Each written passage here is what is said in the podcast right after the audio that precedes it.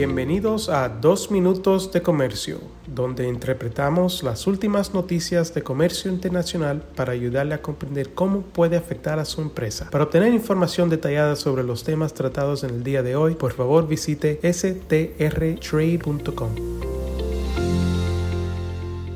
Hoy es martes 6 de junio de 2023 y yo soy Álvaro Ferreira, consultor independiente con Sandler, Travis Rosenberg. Como ustedes bien saben, en este podcast tratamos asuntos comerciales que pudieran afectar al comercio entre Iberoamérica y los Estados Unidos, y en algunas ocasiones al comercio entre países latinoamericanos. Pero en esta ocasión nos vamos a ir más al norte y vamos a hablar de Canadá. ¿Y por qué Canadá?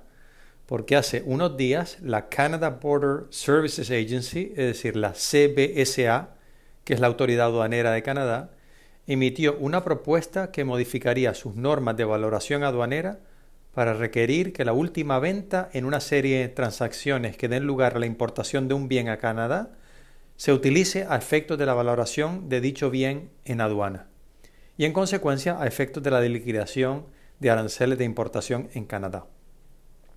Los cambios propuestos prohibirían el uso de una venta anterior, como por ejemplo una venta entre un importador no residente y un fabricante en el extranjero, que es algo que está permitido en los Estados Unidos pero no en otras jurisdicciones. Cualquier parte interesada puede enviar comentarios sobre esta propuesta hasta el 26 de junio. Y si están interesados en enviar algún comentario, les podemos asistir en esa tarea. La CBSA indica que las enmiendas bajo consideración aclararían qué venta se debe usar para calcular el arancel sobre los bienes importados a fin de abordar lo que se percibe como, abro comillas, un vacío regulatorio que beneficia indebidamente a las empresas ubicadas fuera de Canadá que envían bienes a clientes en Canadá, cierro comillas.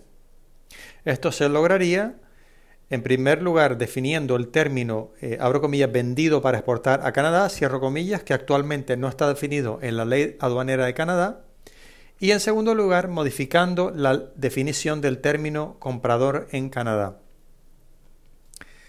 En ausencia de una definición en la ley aduanera de Canadá para el término vendido para exportar a Canadá, en el 2001 una decisión de la Corte Suprema de Canadá estableció que con el fin de aplicar el método de valor de transacción para determinar el valor imponible conforme a la ley aduanera, la venta para la exportación a Canadá es la venta por la cual el título de propiedad de los bienes pasa al importador.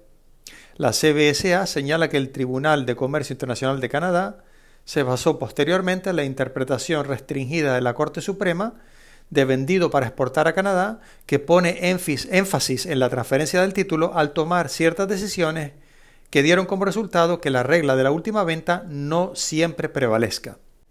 Además, otra decisión del Tribunal de Comercio Internacional de Canadá permitió que una transacción entre un vendedor extranjero y un importador no residente que no está importando los bienes por especulación específicamente cuando un acuerdo de venta existe con un establecimiento permanente en Canadá, sea la transacción que establezca el valor imponible. La CBSA sostiene que estas decisiones han permitido a los importadores no residentes estructurar sus transacciones para beneficiarse del pago de aranceles más bajos sobre las mercancías importadas, debido a que la valoración no se determina sobre la base de la última venta real.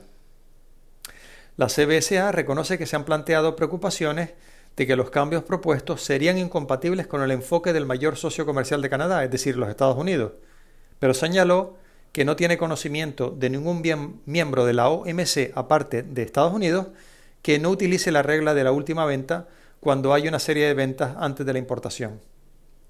La CBSA también dijo que si bien Estados Unidos permite el uso de la primera o anterior venta como base para calcular el valor en aduana de las mercancías importadas, abro comillas, su uso es mínimo ya que el importador debe demostrar con pruebas documentales que la primera venta es una venta para la exportación a Estados Unidos y el importador debe cumplir con todos los demás requisitos aduaneros.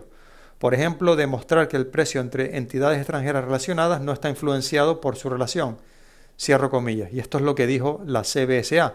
Pero independientemente de las afirmaciones de la CBSA, el uso de la primera o anterior venta en los Estados Unidos, eh, conocida como la First Sale Rule, es perfectamente factible y de hecho es utilizada en numerosas transacciones.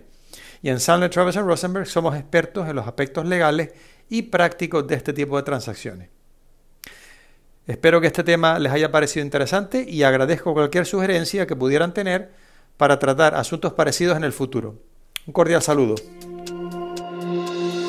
Con profesionales en nueve oficinas, Sandler Travis Rosenberg es la firma de abogados más grande del mundo dedicada a asuntos legales de comercio internacional, aduanas y exportación. Este podcast es exclusivamente para fines informativos y no constituye un servicio legal. La contratación de un abogado es una decisión importante que no debe estar basada solamente en publicidad. Pídanos que le enviemos información gratuita por escrito sobre nuestras cualificaciones y experiencia. Envíenos un correo a strespanol.strtrade.com.